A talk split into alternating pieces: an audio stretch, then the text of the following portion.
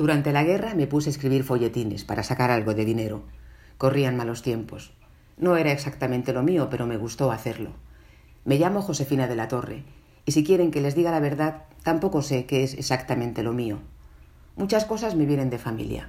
Mi abuelo fue historiador, novelista y músico. Mi padre se dedicó a los negocios, pero estuvo siempre metido en el mundo intelectual de Las Palmas. Fue mi tío el que me dio el empujón más grande para que me dedicara a la música. Y luego estaba mi hermano, que escribía y que tiraba de mí para convertirme en actriz de su compañía, el Teatro Mínimo. Lo primero que hice fue escribir versos. Quizá un poco precoz, a los ocho años le hice un poema a Galdós. Y es que a veces digo que soy lo que soy porque nací en Canarias y estoy llena de luz y esa luz me impulsa como un velero. Un día aterricé en Madrid, de la mano de mi hermano. Le daban el Premio Nacional de Literatura. Conocí a Pedro Salinas, que me llamaba Muchacha Isla y que escribió el prólogo a mi primer libro de poemas. Yo paraba por la residencia de estudiantes, Fui parte de eso que llamaron después generación del 27.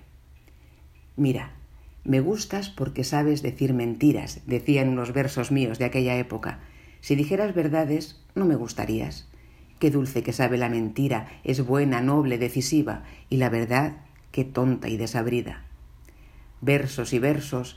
Luego de pronto me vi hablando a Marlene Dietrich en los estudios de la Paramount en Joinville, en Francia. Estaba allí Buñuel, Teníamos el mundo en las manos, hacíamos lo que queríamos. Trabajé como actriz, me concentré en mi carrera como soprano, participé en un montón de zarzuelas. Un día, si tuviera que elegir un día, pues aquel en el que canté en el María Guerrero acompañada al piano por Cipriano Rivas Sheriff. Yo misma compuse las partituras de mis canciones y les puse letra. Pero hubo miles en realidad. La República lo permitía todo. Madrid era una fiesta inagotable. Hasta que estalló la guerra.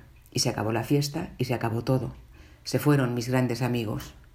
Atravesé un vasto desierto de soledad, pero conseguí seguir después con la misma fuerza.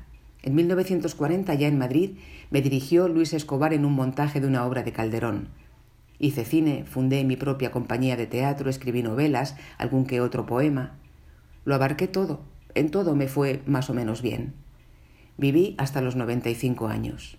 Tuve suerte, supongo.